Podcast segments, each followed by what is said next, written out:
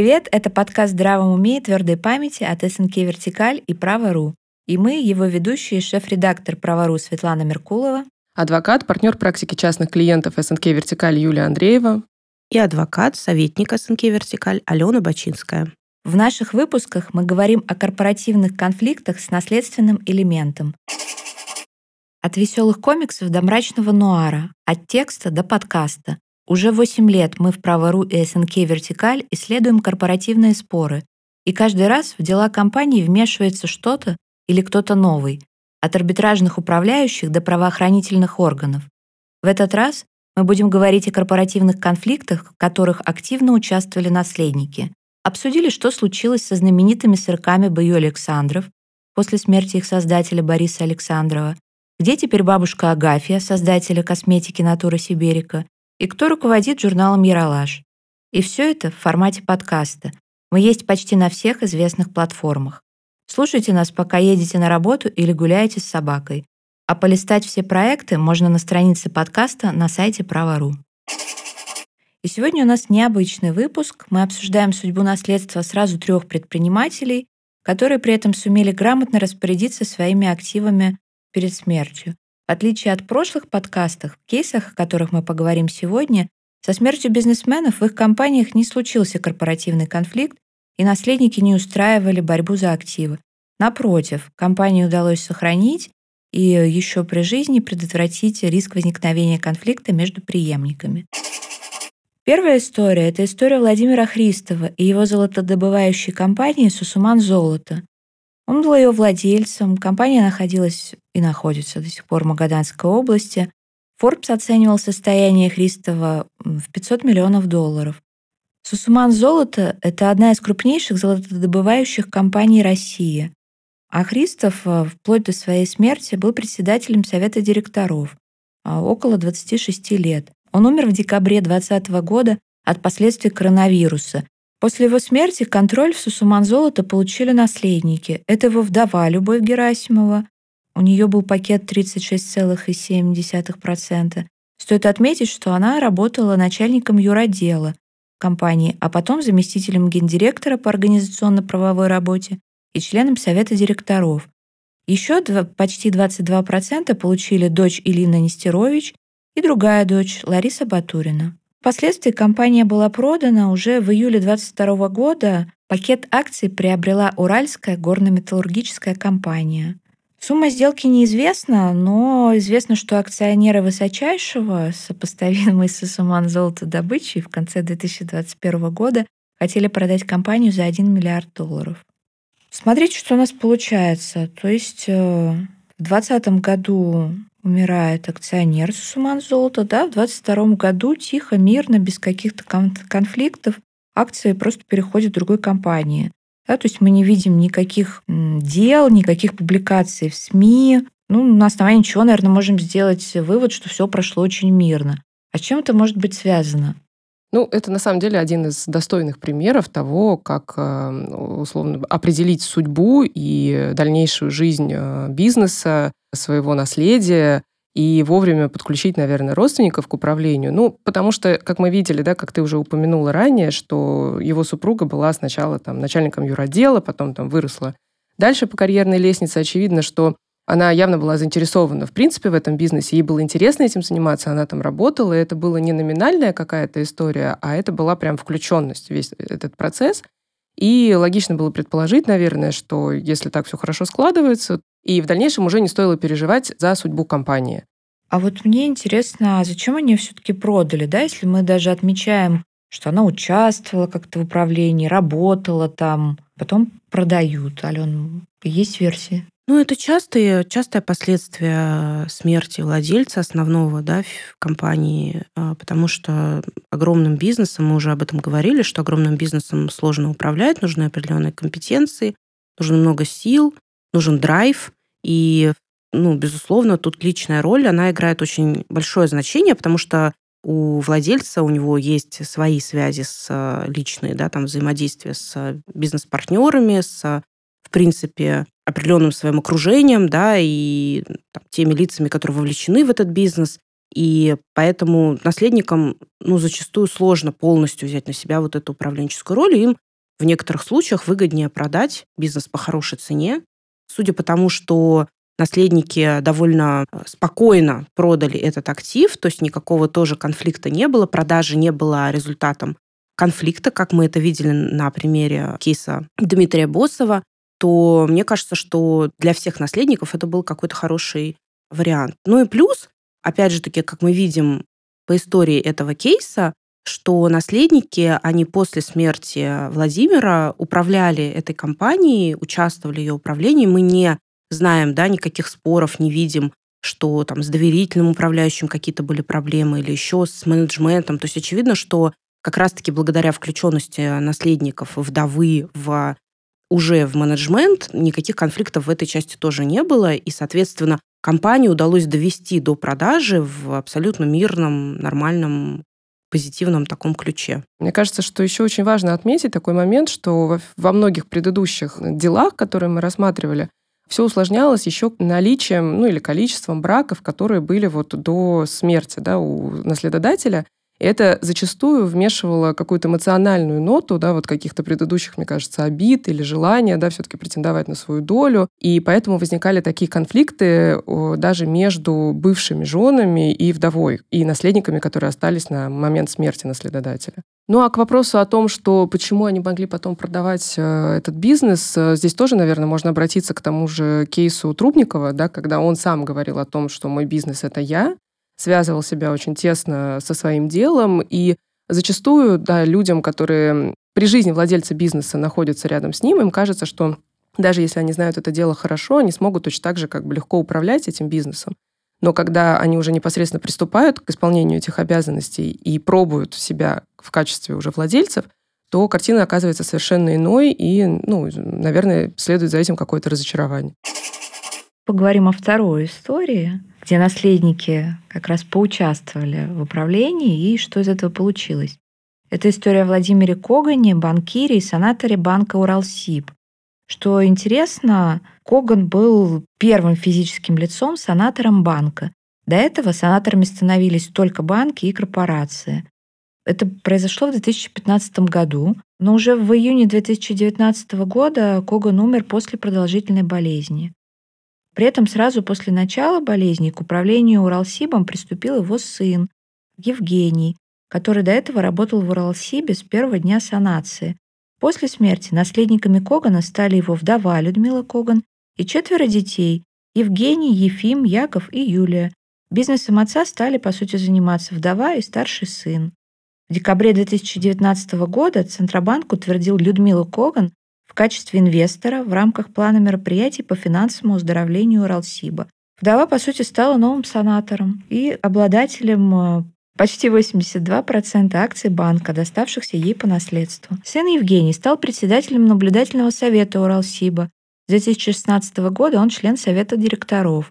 То есть вот как раз, Юль, э, про история про то, как э, наследники, видимо, не разочаровались в управлении компанией и продолжили дело да, сто процентов. Ну и при том, что мы видим, что здесь был э, не двое, не двое, не один наследник, да, а все-таки такая группа наследников, то есть пять человек, получается, их было. Да, их было пять человек, и при этом э, те, которые были вовлечены в процесс, они остались в управлении, а трое остальных, как бы, они, видимо, довольствовались э, либо выплатой, либо каким-то иным распределением наследственной массы, которая их устроила. Ну и надо сказать, что по итогам а, прошлого года Уралсиб вошел в топ-10 банков по объему кредитования среднего малого бизнеса по данным а, рейтингового агентства «Эксперт РА», что говорит об успешном управлении банком под руководством, собственно, его вот команды наследников Когана, да, Владимира Когана, несмотря на то санкционное давление, которое мы все отмечаем. И надо отметить, что это, в общем-то,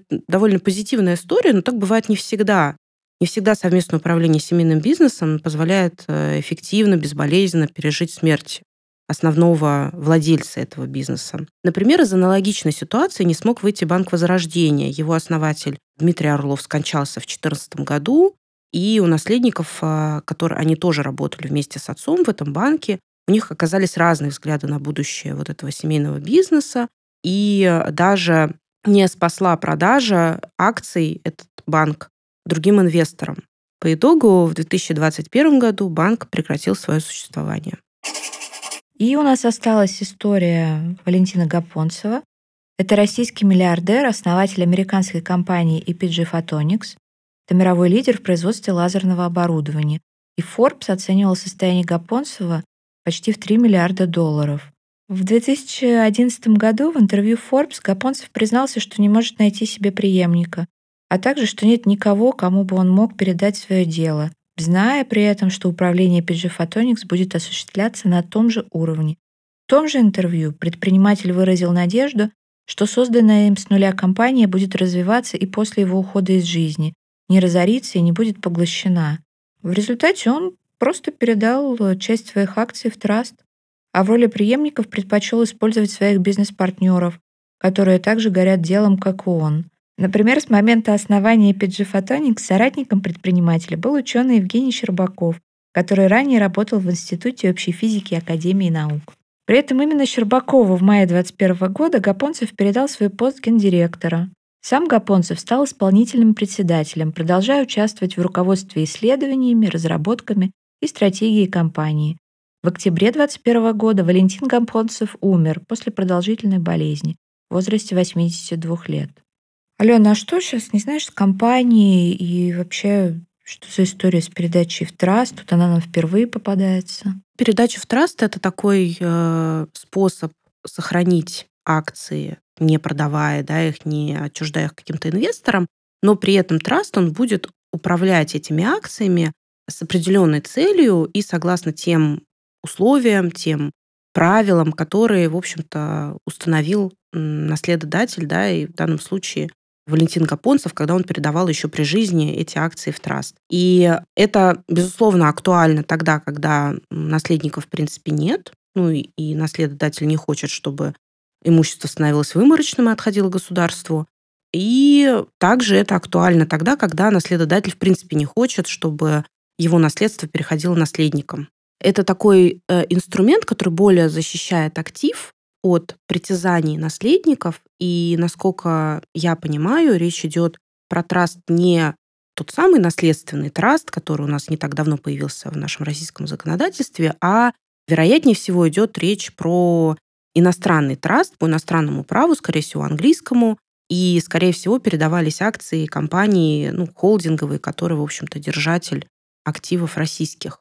В данном случае это отвечало тем целям, которые ставил Валентин Гапонцев, очевидно, потому что он хотел передать бизнес и, скажем так, сделать преемниками своими а своих бизнес-партнеров, а не наследников. Ну, по какой-то причине он в отношении наследников такую их роль не рассматривал. Ну да, интересный момент. Э, мы не упоминали, когда рассказывали в целом всю историю Валентина Гапонцева, но а, если верить доступной нам информации, то у него были среди наследников, во-первых, вдова, во-вторых, это сын Денис, и он в 99 году, закончив МФТИ, присоединился к команде э, Валентина и поехал в Штаты к отцу помогать ему строить бизнес. Но почему-то да, э, однозначно фигурировала информация из интервью Гапонцева о том, что у него нет преемника, в котором бы он передал этот бизнес. Ну, может быть, у сына не горели глаза, или он не видел в нем человека, который способен управлять, при том, что... Либо сыну было неинтересно просто это в результате.